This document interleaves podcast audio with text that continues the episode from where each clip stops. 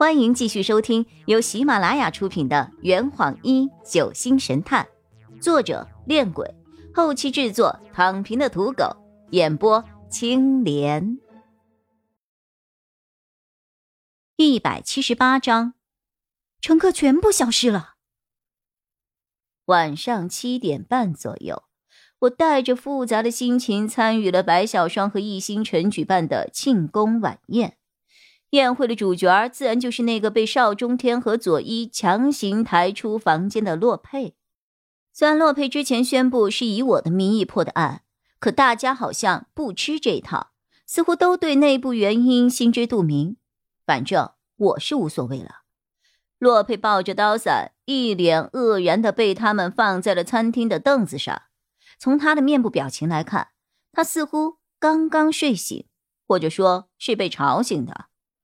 哎呀，我想睡，睡觉。洛佩一脸呆萌的对坐在同一张桌子上的易星辰等人说着。黄婉一举起了酒杯，洛前辈，感谢你今天下午为颜值协会的同学们洗脱了嫌疑，并为我们演绎了一场精妙绝伦的推理，让我们受益良多。朋友们，让我们一起敬洛前辈一杯。所有的人都对着洛佩举起了酒杯，畅快地喝下了杯中之酒。我和张璇也象征性的抿了一小口，就连在餐厅内忙里忙外的普伦也给自己拿了杯子与我们共勉。看着桌上满满一杯子酒，洛佩苦笑着：“哎呀，我有规矩的。”只在推理的时候才喝酒。我本以为大家会劝酒，不想易星辰随意拿过了洛佩的杯子，将里面的酒全部倒进了自己的杯子里，然后他将空杯子丢给了普伦，叫他去给洛佩换了一杯柠檬水。白小霜在这个时候开口了：“洛前辈，这顿晚餐是我们专门为了答谢您而准备的，你要是太拘谨的话。”反而会让我们觉得不好意思的。洛佩呆呆的看了看摆在自己面前的 QQ 面和汉堡包，勉为其难的露齿一笑：“呵呵，可是我现在状态很差耶。呃，这样吧，我吃一个汉堡包就好了。”夏夜帮洛佩圆场，洛前辈身体不适。这顿晚餐大家就随意一些吧，就当做是一次普通的聚餐。陈晨成双手抱着后脑勺，惬意的说着：“本来就是团队的聚餐嘛。”大伙儿你一言我一语的交谈了起来，他们时不时便走到了洛佩身边，向他请教一些推理破案的技巧。不过，洛佩的状态似乎真的很差。面对大家的问题，他回答的十分简单。到后面，坐在他身边的世子干脆就帮他推掉了不断上前来找他谈话的人们。我心里有些不舒服的看着洛佩的方向，嘟囔着：“诡异，诡异，为什么世子会和阿洛坐在一起啊？”佐伊帮张璇将酒换成了咖啡，张璇叹了一口气，搅拌着杯中的咖啡。直到相思了无益，为防惆怅是轻狂。世子也算是一个执着的人了。我斜视了他一眼，然后又心不在焉的看向了洛佩。第二天早上，我在一阵头痛中醒了过来，坐在了自己的床上，用手掌按压着自己的额头。奇怪，我昨天晚上只喝了一杯酒，哎呀，这头怎么这么痛啊？我仔细回忆了一下昨天晚上发生的事儿，我觉得自己有些头晕，然后就被张璇扶回了二号房睡觉了。难道我感冒了？我换好衣服去洗手间洗漱。现在已经是早上九点多了，船大概还有四个小时就会抵达海湾岛。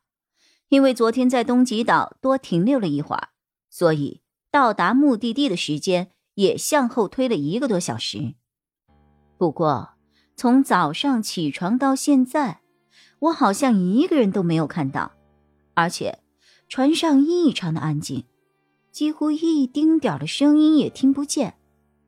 我叩响了洛佩的房门，里面没有人回应。我推开十六号房门走了进去，屋内空无一人，就连洛佩的刀伞和背包都不见了。嗯，洛佩换了房间了吗？我立刻跑到了一号房门口，敲响了张璇的房门。璇儿，你有看到洛佩吗？璇儿，一号房内没有任何动静。璇儿，璇儿，屋内还是没有回应。我推开门，直接走了进去，发现张璇的房间和洛佩的房间一样，除了房间配置的物品外，再也没有任何其他的私人物品了。洛佩和张璇。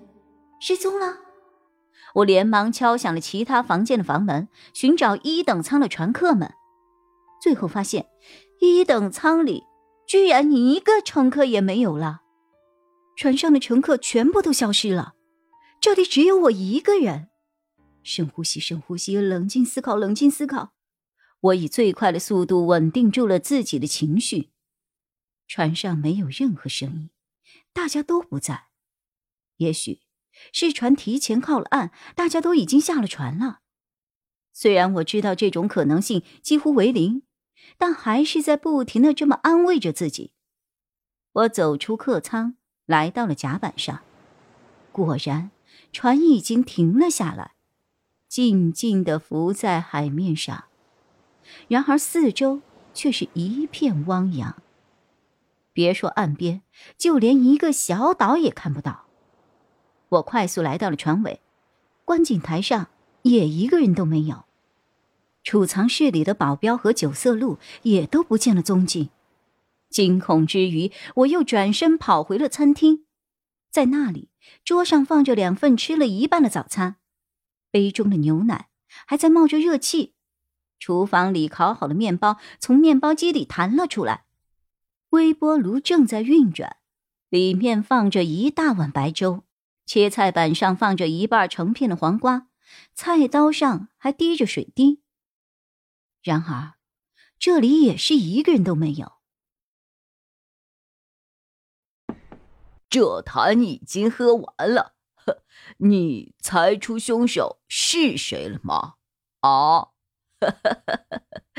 老板，拿酒来。呃呃，更多精彩，请关注。青莲嘚不嘚？